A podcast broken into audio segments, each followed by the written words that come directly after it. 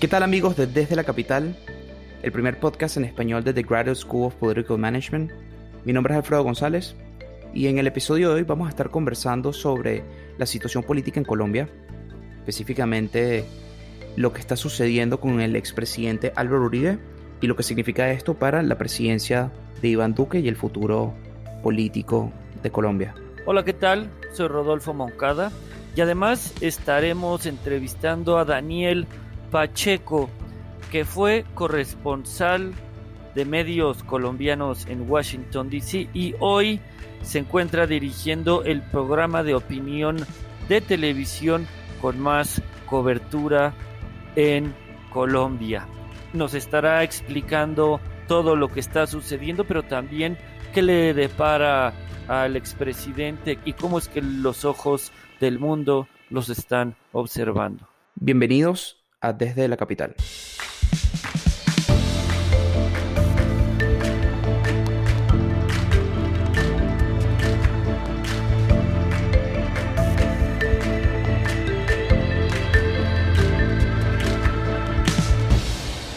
¿Qué tal, Rodolfo? ¿Cómo estás? Muy, muy, muy bien, Alfredo. Muy emocionado con este capítulo porque es un tema que nos habían estado pidiendo muchos eh, amigos y mucha gente que ya nos está escuchando en Colombia, donde existe un escenario bastante complejo. Por un lado, sabemos que es la primera vez en la historia de Colombia que el tribunal ordena privar de la libertad a un expresidente que se le acusa de fraude y soborno al expresidente Álvaro Uribe, pero por otro lado, a su discípulo y al que dejó, que es hoy en día a Iván Duque barre bien y barre bien y lo platicábamos la semana pasada con Roy Campos que está muy bien evaluado y todo porque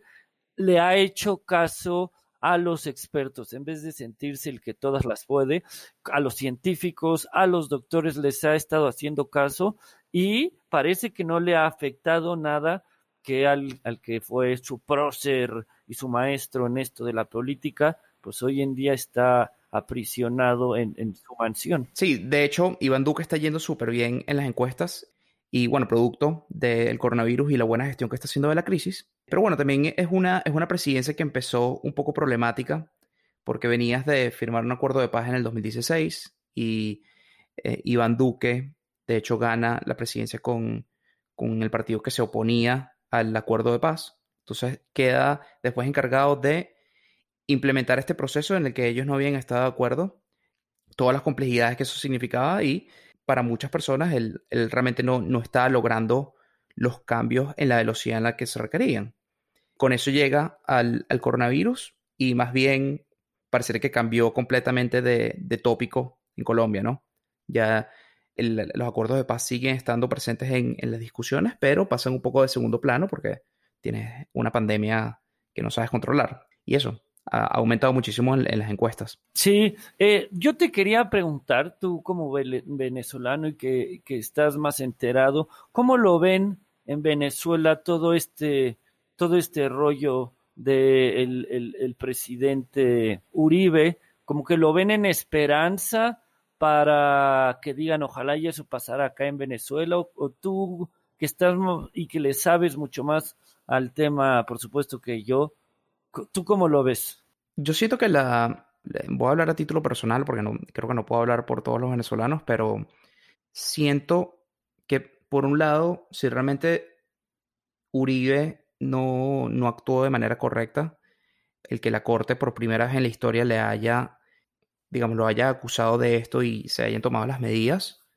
refleja algo que es sumamente bueno en todas las democracias y que realmente todos queremos, que es la separación de los poderes. Sin embargo, no hay que dejar de lado que Álvaro Uribe es una persona sumamente popular en, Venezuela, o por lo menos dentro de la oposición venezolana, por eh, estar siempre en contra del chavismo desde el principio. Que de hecho esa, eh, tenía una relación muy conflictiva Uribe con Chávez, que después cambia cuando llega Santos al poder. Que de hecho Santos es de los primeros presidentes que dice que quiere ser mucho más cercano a Chávez. De hecho, un momento dice que él quería ser amigo de Chávez o que era amigo de Chávez. Esto como que dañó un poco las relaciones o cambió un poco cómo era la dinámica entre Venezuela y Colombia. Pero cuando llega Iván Duque, el presidente Duque llega al poder justo en uno de los peores momentos de la crisis migratoria de venezolanos y realmente Colombia como país fronterizo eh, junto con Brasil, ambos países nos han recibido sumamente bien. Entonces yo creo que para muchos venezolanos hay mucha solidaridad con, con Iván Duque y con, con Álvaro Uribe, ¿no? Mira, algo que a mí me llama muchísimo la atención y que sería un caso de estudio, inclusive académico, es que Uribe o en su momento en Brasil Lula da Silva o en el Perú Fujimori eran expresidentes sumamente populares, expresidentes queridos por el pueblo, expresidentes y eso es bien difícil, ¿eh? déjame te digo que por lo menos aquí en México no hay expresidente que no, que no hablen mal de él, pero es algo que me llama mucho la atención, que mucha gente depositó la confianza en ellos, que siguen creyendo, que tienen una popularidad, un conocimiento, pues ya, todo el país, más una popularidad y una aceptación muy fuerte y que vayan a la cárcel por el, o, como en este momento Uribe esté como en, prisión domiciliaria y además sigan con buena percepción. Bueno, y Uribe realmente es una de las personas más polarizantes dentro de toda Colombia, ¿no? Es de esos, esos políticos que o lo amas o lo odias, no, no hay como puntos medios con él, principalmente porque fue sumamente fuerte con, con la guerrilla y la forma de tratar la guerrilla en básicamente como perseguirlos y acabar con ellos, ¿no? Lo cual, por, un lado, es sumamente criticado por, no sé, violaciones de derechos humanos y por muchas vidas inocentes que se, que se perdieron en el proceso. Pero, por otro lado, la gente que lo ama dice como, bueno, este fue unos años donde realmente fuimos sumamente efectivos lidiando con, con la guerrilla y de repente era la forma de terminar de solucionar esto y, no tras de un acuerdo de paz. Entonces, tienes, digamos, tienes esas dos perspectivas y él básicamente simboliza ambas cosas, ¿no? Yo lo que siento que es, es uno de los grandes retos ahora de, Colombia, como comentábamos eso. Se ha hecho una muy buena gestión de, del virus y de la crisis, pero al ser Uribe tan, tan polarizante, va, va a ser un reto para, para Iván Duque para mantener gobernabilidad y el país tranquilo en, cuando tienes, bueno, a un presidente de eso con el legado político del calibre de Álvaro Uribe, que, que está siendo acusado de, de soborno y que podría terminar en la, en la cárcel y al mismo tiempo tienes un acuerdo de paz que es difícil de implementar y que con el que realmente tú no estás completamente de acuerdo. Tienes un virus, tienes una crisis de migrantes venezolanos. En fin, es sumamente complejo y para un, caso ya tan complejo de entender como lo es Colombia, se le está agregando una, una variable extra que lo hace sumamente interesante, pero al mismo tiempo sumamente difícil. Exactamente. Para un análisis donde no todos los países son iguales, donde no la gobernanza no es igual en todos lados, entonces cada uno de los países en Latinoamérica es totalmente distinto y nosotros como consultores nos, no podemos hacer lo mismito que hacen en otros lados o que ya han hecho, sino tenemos que acoplarnos a la situación.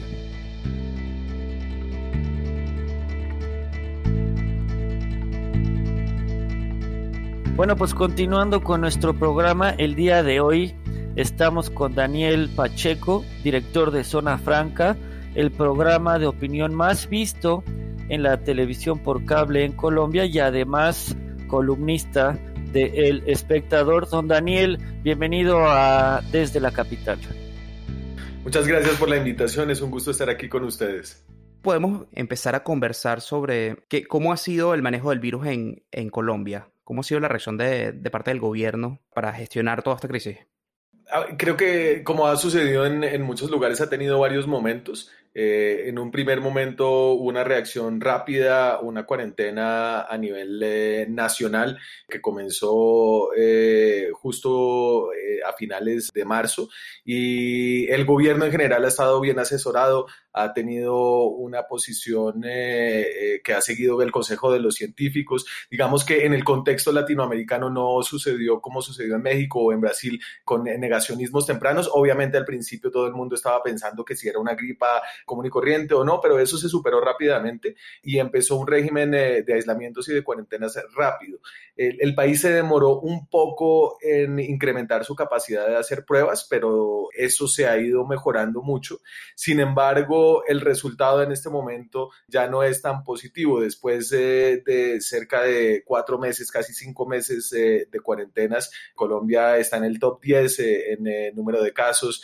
en el eh, top 10 de, de, muertes. En términos de muertes por millón, seguimos, digamos que teniendo una posición media, pero definitivamente eh, las autoridades perdieron el control del virus y seguimos esperando picos, eh, sobre todo en la capital, en Bogotá, que es donde está la mayor concentración. En medio de ese panorama, creo que el sistema de salud ha aguantado, no tuvimos unas eh, unidades de cuidados intensivos que se hayan copado, el gobierno reaccionó de manera digamos que aceptable eh, para construir capacidades y en ese sentido creo que hicieron todo bajo lo que se podía esperar de, según las capacidades, pero el país todavía vive una situación difícil y todavía no se ve la luz al final del túnel. Oye, tomando como base, la semana pasada entrevistamos a Roy Campos y en un estudio de opinión pública nos lanzaba que el actual presidente de Colombia, Duque, subió 17 puntos de aprobación con esto del coronavirus, a pesar de que lo que bien mencionaste, que hay mucha gente que desgraciadamente ha fallecido, hay muchísimos contagiados, sigue la, la curva yendo hacia arriba. ¿Por qué es que el presidente trae tan buena aprobación? A ver, yo, creo que sucedió que la gente vio que había alguien eh, que estaba siguiendo unos consejos eh, científicos, había alguien que estaba a cargo de la situación y el momento anterior, eh, eh es decir, cuando el virus llega, él estaba en una situación política muy difícil, eh, había una falta de propósito generalizado en su gobierno, no había podido enganchar con ningún tema, veníamos del proceso de paz, él se elige con un partido que se había opuesto a ese proceso de paz, que continúa entonces de, alguna forma pierde parte de su base, pero lo continúa con unas condiciones que no le gustaban a, a la oposición. Y el virus permitió cambiar la conversación, eh, le permitió tener una nueva agenda en medio de una sociedad como ha sucedido en todos, todos los países, eh, asustada, temerosa. Creo que ese liderazgo al menos lo ayudó a superar el 50%, eh, ¿cierto? Él mejoró mucho y, como dices, eh, subió cerca de 20 puntos, 15 puntos, depende de la encuesta que, que, uno mire, pero eh, finalmente lo que pasa es que estaba en una situación muy mala y hoy está en una situación más o menos, es decir, está un poquito por encima de la mitad eh, según la encuesta que mires, a veces un poquito por debajo de la mitad. En ese sentido, el virus le trajo lo que le había faltado y era un propósito, un propósito que según las últimas, últimas mediciones se ha venido erosionando, se ha venido erosionando, él ha tenido una presencia mediática constante, tiene un programa de televisión lo molestan mucho, dicen que eh, esa es su verdadera vocación, todos los días está al aire eh, en un programa de una hora, que los canales privados y públicos, incluyendo para el que yo trabajo, ponen eh, de 6 a 7 de la noche eh, sin condiciones, llenan sus parrillas, obviamente nadie está produciendo televisión, entonces es muy bueno para llenar espacio. Y eso ha funcionado, aunque yo creo que ya están pensando eh, en que se puede agotar. Ahora, yo siento que es imposible hablar de Colombia y sobre todo del presidente Duque sin mencionar, bueno, lo recientemente sucedió con el presidente, el expresidente Álvaro Uribe, ¿no? Que bueno, fue, se le dio cárcel domiciliaria por presuntos actos de corrupción, de fraude y manipulación de testigos. Entonces quisiera que nos comentaras un poco ¿De dónde surge esta investigación o por qué surge esta investigación al, al presidente Uribe? A ver, esta investigación eh, arranca más o menos en el año 2014 cuando un entonces representante hace un debate a, a Uribe sobre paramilitarismo. Eh, estamos en el gobierno de Juan Manuel Santos, Álvaro Uribe ya está eh, en la oposición, todavía no eh, ha llegado en ese momento al, al, al, Congreso de la República y hace este gran debate. Y luego cuando el presidente, el expresidente Uribe llega al Congreso, demanda a ese, a ese representante, eh, ahora senador, que se llama Iván Cepeda, por manipulación de testigos. Él dice, este señor ha estado buscando testigos en mi contra en las cárceles de Colombia, que de hecho eh, sí lo estaba haciendo Cepeda porque hacía parte de una comisión de derechos humanos y recorría las cárceles de Colombia eh, revisando, dice él, en la situación de derechos humanos. Dice Uribe, a, andaba preguntando por mí y andaba ofreciendo beneficios a esas personas para que cambiaran sus testimonios y me acusaran de conformar grupos paramilitares, que es obviamente una de las acusaciones que ha perseguido Álvaro Uribe desde que era gobernador del departamento de Antioquia, donde ha estado uno de los epicentros de la violencia paramilitar eh, y, y, guerrillera en Colombia, del cual fue, de donde es él, él fue el alcalde de Medellín, gobernador de ese departamento. La Corte empieza a investigar y tengan en cuenta que esta es la Corte Suprema de Justicia, una corte que había tenido una relación tormentosa con el entonces presidente Álvaro Uribe. En esa relación tormentosa eh, es importante mencionar el proceso de la parapolítica, como se conoce aquí en Colombia, y es que se descubrió que cerca del 30% del Congreso de Colombia había sido elegido eh, en alianzas con los paramilitares. Estos congresistas utilizaban el control territorial que tenían los paramilitares para ganar votos. La Corte Suprema empezó estas investigaciones y eso desató una guerra entre el gobierno eh, del entonces presidente Uribe y la Corte Suprema de Justicia, una guerra que está aprobada judicialmente, terminó en que eh, funcionarios del gobierno de Álvaro Uribe, nunca se logró probar que él había estado involucrado en esto, interceptaron ilegalmente eh, las sesiones de la Corte, lo hicieron a través de la infiltración de las mujeres que servían los tintos, el café, como le decimos aquí en Colombia en la Corte, eh, hicieron unas grabaciones, también hicieron unos seguimientos puntuales a algunos de los magistrados auxiliares que estaban liderando estas investigaciones e incluso se mostró que trataron de manipular testigos para sugerir que esos magistrados estaban a su vez eh, manipulando testigos. Entonces, ese es el, contexto eh, de esa relación tormentosa de Álvaro Uribe con la Corte Suprema de Justicia, que entonces llega a la investigación del senador Iván Cepeda. Iván Cepeda es aforado, eh, es decir, no lo puede investigar un juez ordinario, sino que lo investiga un magistrado de una Corte Superior, que es la Corte Suprema. En medio de esa investigación, la Corte Suprema encuentra que el eh, senador Cepeda no había manipulado testigos y en cambio sí encuentra que hay indicios de que Álvaro Uribe había manipulado testigos para tratar de enlodar a Cepeda. Y ahí abre una nueva investigación, una nueva investigación que obviamente tiene una una, que genera unas reacciones enormes eh, en el país y que empieza a revelarse y se hace pública más o menos cuando Uribe llega al Senado como el senador más votado de toda la historia del país en, en el año 2018.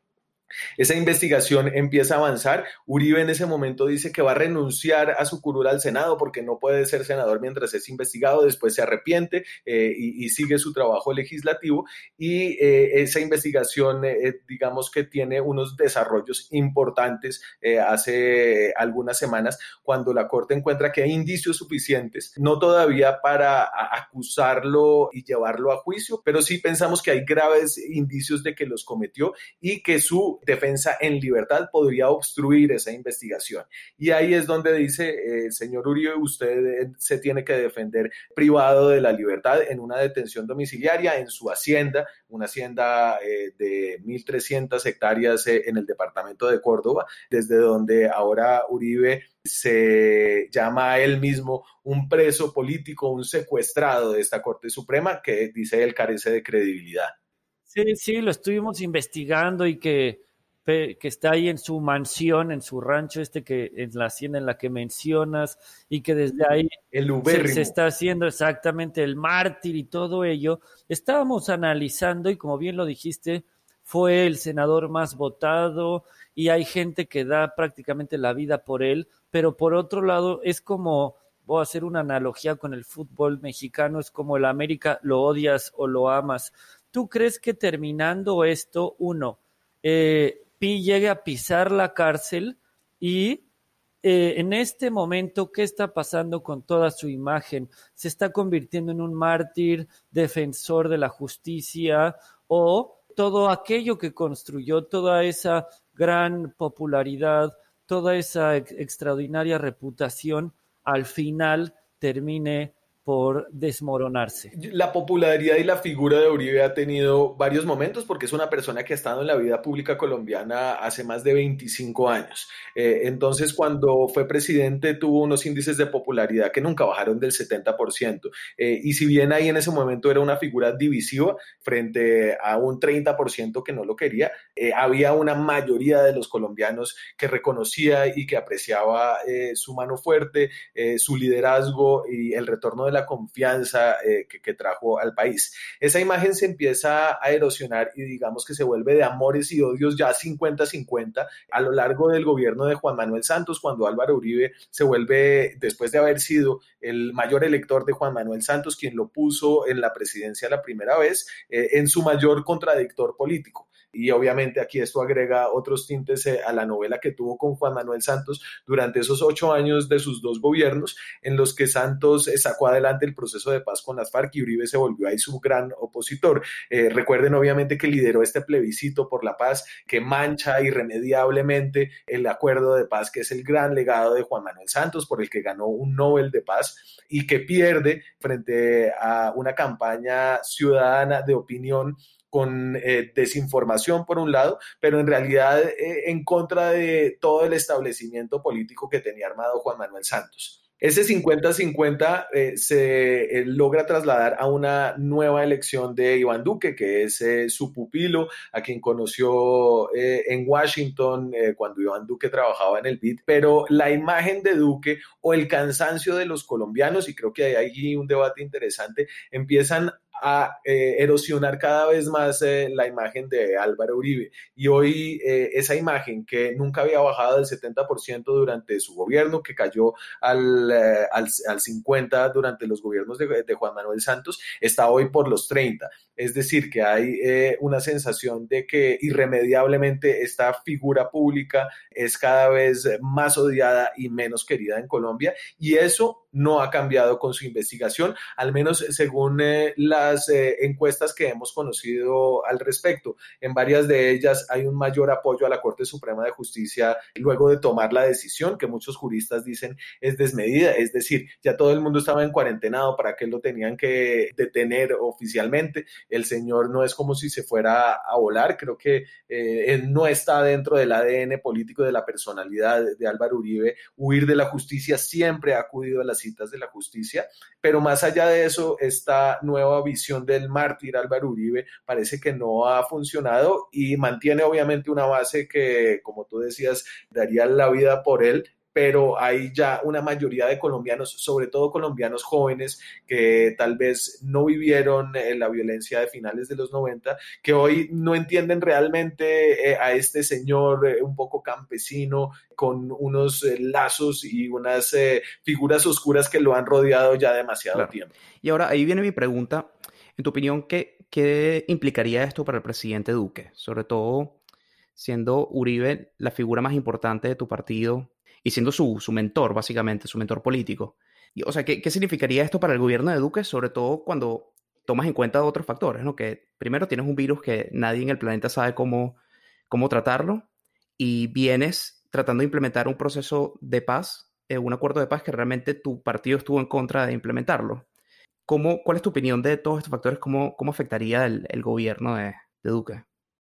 A ver, y, yo creo que aquí paradójicamente Iván Duque eh, tiene que eh, agarrarse del virus, eh, el virus que lo ayudó a superar unos momentos políticos muy difíciles, el virus que está un poco opacado por esta enorme noticia que tiene un impacto mediático impresionante. Álvaro Uribe dando entrevistas desde su centro de detención en el Ubérrimo. El presidente Iván Duque, y les, les voy a, a, contar una anécdota de cuando fue el elegido Iván Duque. Eh, cuando el presidente de Colombia es elegido, luego de su posesión, eh, lo visitan eh, políticos, amigos en la casa de Nariño, en unos actos protocolarios, y cuando en esa ronda pasa Álvaro Uribe, a Iván Duque, entonces uno de los presidentes más jóvenes que se había elegido en este país, se le aguan los ojos, se le nota el nudo en la garganta. Es decir, Iván Duque tiene una relación personal con, el presidente Álvaro Uribe, una relación personal eh, que no va a traicionar y eso es evidente ahora mismo cuando ha salido eh, ya bordeando, digamos que el, irrespeto a la independencia de los poderes públicos, al decir que no está de acuerdo con que eh, la Corte haya tomado esa decisión. Sin embargo, la agenda del virus, creo yo, se impondrá por su propia fuerza sobre este caso, un caso que si bien genera mucha atracción, empieza a generar también cansancio la, la, misma caída en la popularidad de Álvaro Uribe denota un cansancio acerca no solamente de su figura personal, sino del país y, y de, los, de la propuesta política que él trae. La defensa de Uribe es ahorita una denuncia de la izquierda radical, del foro de Sao Paulo, de una visión de una extrema derecha eh, un poco renovada después de la Guerra Fría, pero que hoy, ya en el 2020, empieza a parecer eh, un poco rara y, un poco loca para sobre todo la población más joven del país que no está conectada con eh, las luchas del siglo XX y está pensando hoy en otras cosas. Ahí Iván Duque eh, está todavía por tomar esa decisión. Yo creo que él es muy malo para tomar decisiones, pero tiene un factor que va a hacer que la cosa decida por él y es el avance del virus, la necesidad de superar eh, la caída en el Producto Interno Bruto más grande en más de 80 años en Colombia, eh, lo que seguramente se va a convertir en una recesión, una crisis del empleo generalizada. Entonces, eh, creo que estos hechos, a pesar de él mismo, a pesar de su incapacidad para liderar, van a obligar que su gobierno tenga una dinámica que se va a poder apartar un poco de ese lastre que va va a ser obviamente la investigación que seguirá al menos dos años más hasta terminar contra el expresidente Uribe. Me gustaría saber, Daniel, tus conclusiones hacia afuera, hacia el resto del mundo, cómo quedará Colombia en caso de que metan al que fue héroe por varios, por varios años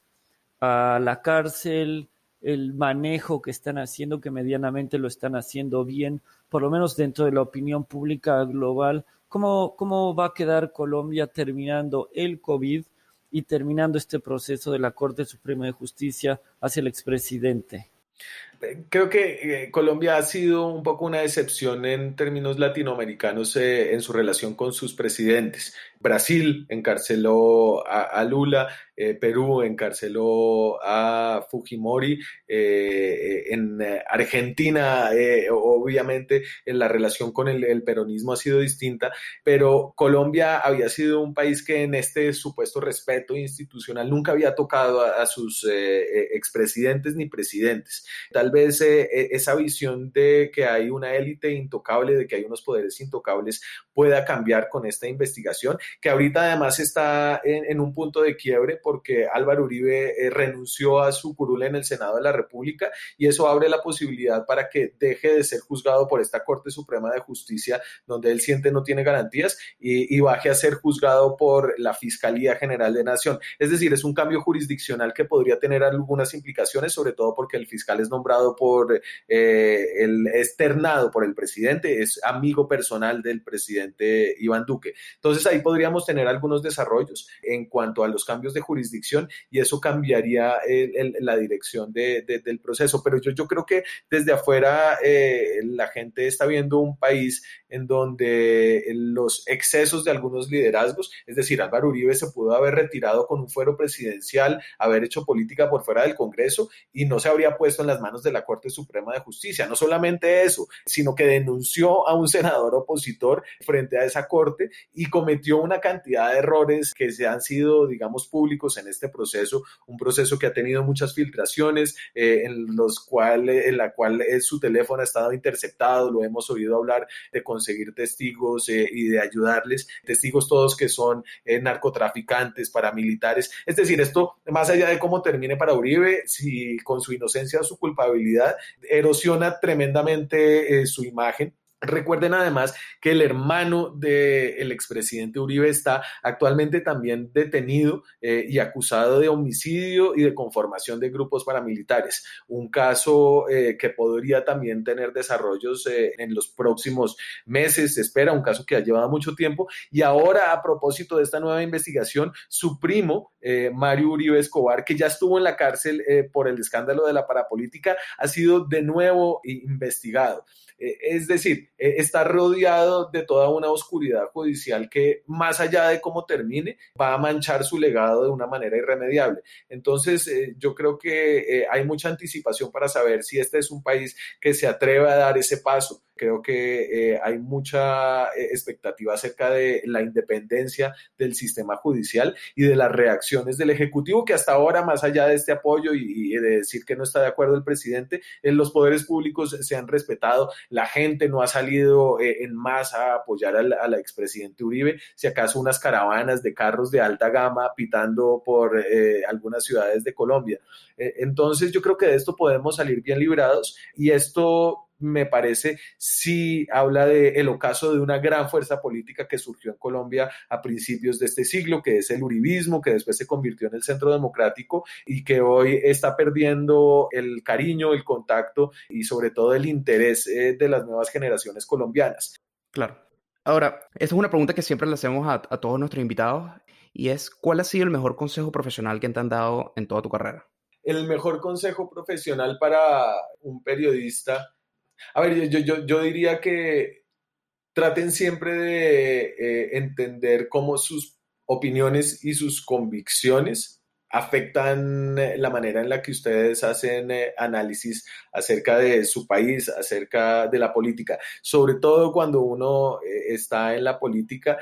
verla de manera apasionada y de manera partidista, de manera comprometida, elimina toda la diversión eh, y los matices que hay detrás del poder. Y en ese sentido, traten de separar su propia vanidad, su propio eh, interés político, para poder ver las vanidades de los otros, eh, que son lo más sabroso que hay en la política y en las luchas del poder. Y definitivamente, olvídense de que hay políticos perfectos y, y de que el poder tiene éxito solamente cuando es manejado por personas buenas que tienen tienen eh, intenciones caritativas. Ese no es el poder. Muchas gracias, don Daniel. Pues te mandamos un fuerte abrazo. Gracias por colaborar con nosotros en este episodio. No, no, muchachos, mucha suerte con eh, este podcast. Me alegra mucho que eh, haya un podcast en español para hablar de política en GW.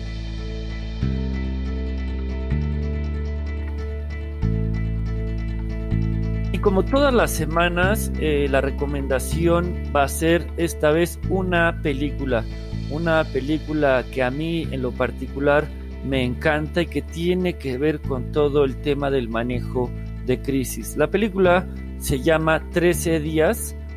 Es precisamente una basada en la historia real, basada en esos 13 días donde el presidente Kennedy junto con su gabinete su, más cercano, con su hermano, deciden precisamente, más bien hacen todo un manejo para que no surgiera la tercera guerra mundial. Es, ese tema en lo particular es muy conocido como la crisis de los misiles. Sale Kevin Costner, que para mí es uno de mis actores favoritos, entonces la van a gozar muchísimo y los va a tener en todo momento sumamente picados, sumamente metidos. 13 días la pueden descargar en Amazon Prime, está en YouTube, se las recomendamos muchísimo. Si les gusta el tema de manejo de crisis y este tema en lo particular, de la crisis de los misiles y cómo es que el presidente Kennedy lo soluciona en ese momento y evita una tercera guerra mundial.